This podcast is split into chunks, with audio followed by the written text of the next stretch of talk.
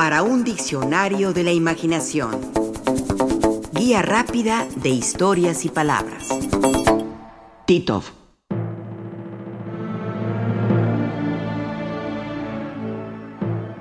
El 21 de septiembre del año 2000 murió German Titov. Era un miércoles. Una versión nos dice que sufrió un ataque cardíaco. Otra que a causa de una intoxicación de gas carbónico en el sauna de su apartamento en Moscú. Tenía 65 años y era un héroe de la Unión Soviética y, claro, de la humanidad.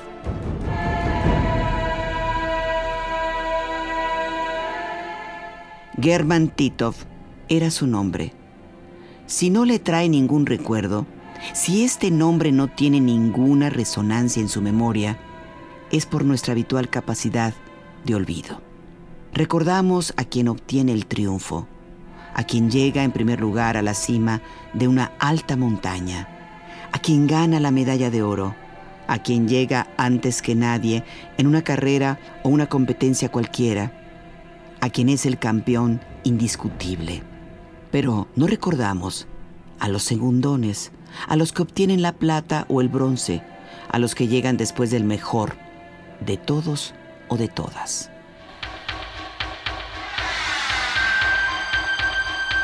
No recordamos a German Titov, pero sí a Yuri Gagarin, el primer hombre en orbitar el planeta. Fue Gagarin el primero en todo, no solo de los soviéticos, sino de los norteamericanos, que le seguían los pasos en eso que dio por llamarse la carrera espacial. Esos soviéticos, Primero el Sputnik, luego Laika, la perrita, y ahora ese Yuri Gagarin, el primer cosmonauta de la historia. Recordamos a Gagarin, pero no a Titov. Y ahora diremos por qué. Así lo cuenta el escritor mexicano David Toscana en su novela titulada El peso de vivir en la tierra. Cuando a Yuri Gagarin le pidieron que participara en un programa que con el tiempo lo llevaría a convertirse en el primer hombre que saliera al espacio exterior, apenas fue uno de los 3.500 candidatos. Se fueron descartando por miles, centenas y decenas debido a razones físicas, mentales, médicas, políticas, religiosas, ideológicas o el ineludible gusto por el alcohol. Luego de unos meses, tan solo 20 candidatos a cosmonautas pasaron a realizar las más duras pruebas.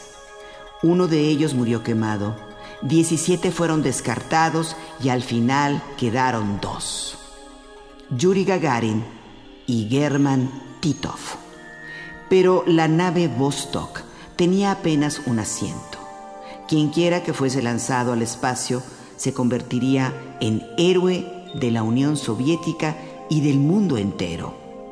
Así es que ya no había que elegir entre ellos el mejor cosmonauta, sino el héroe más adecuado. Y aún así había dificultad para elegir, pues nadie podía estar seguro del éxito de la misión.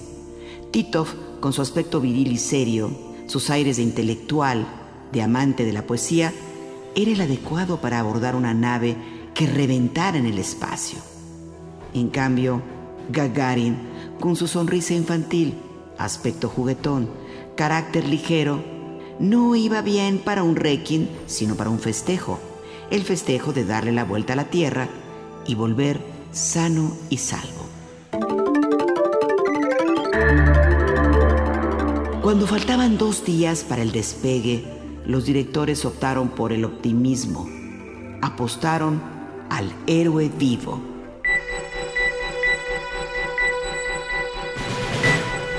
El 12 de abril de 1961 fue el histórico viaje de Yuri Gagarin al espacio. Aquella mañana continuamos leyendo la novela de David Toscana. Titov habría de hacer lo mismo que Gagarin antes del despegue.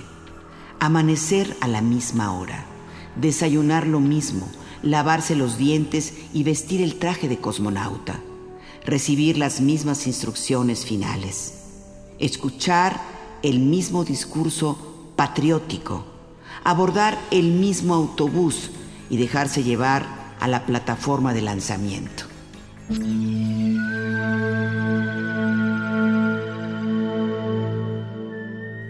Ahí la cosa cambió. Ahí Titov se quedó mirando cómo montaban a Gagarin en la cápsula espacial.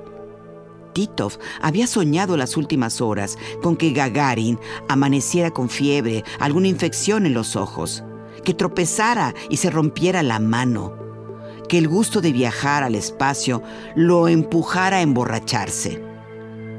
La escotilla de la nave se cerró. La cuenta regresiva dio inicio. Titov comenzó a quitarse el incómodo traje al momento en que Gagarin emprendía su vuelo allá donde los dioses.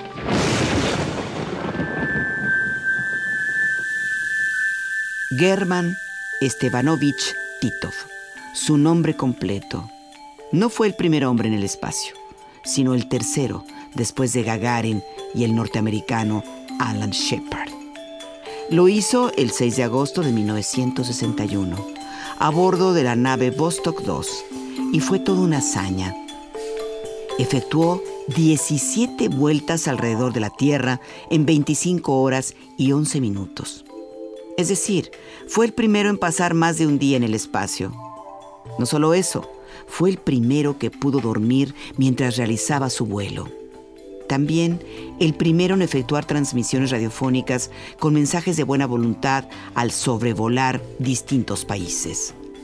Titov, además, como leemos en la enciclopedia biográfica en línea, fue también el primer astronauta en sufrir el llamado mal del espacio, que consiste en padecer mareos y desorientación y cuyo estudio obligó al gobierno soviético a parar el programa espacial durante un año.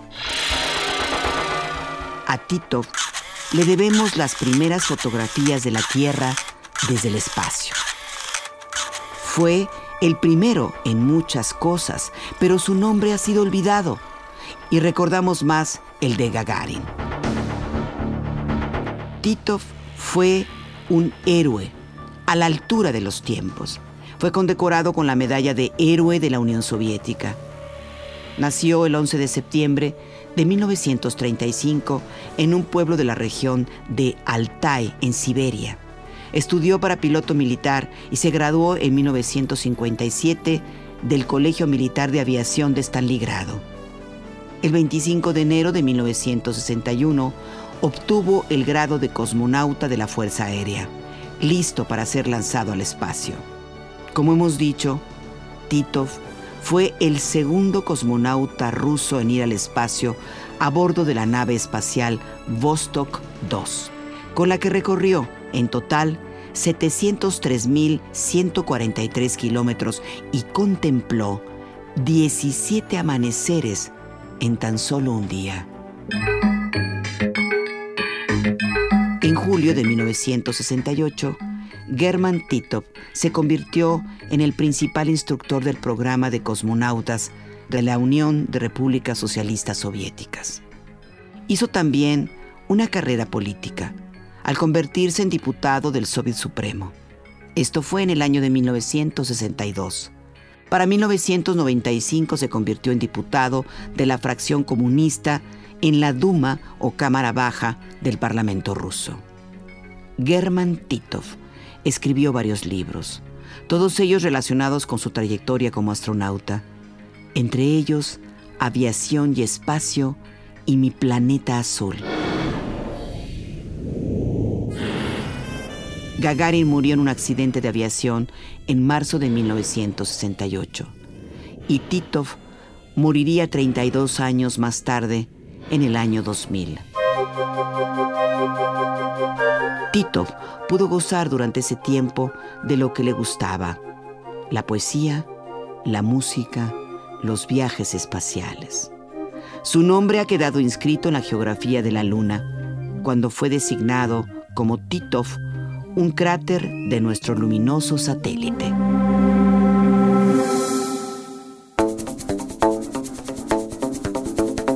Participamos en este programa Juan Ramírez, Lourdes Mugenburg, María Eugenia Pulido, Mauricio Carrera y Pilar Muñoz.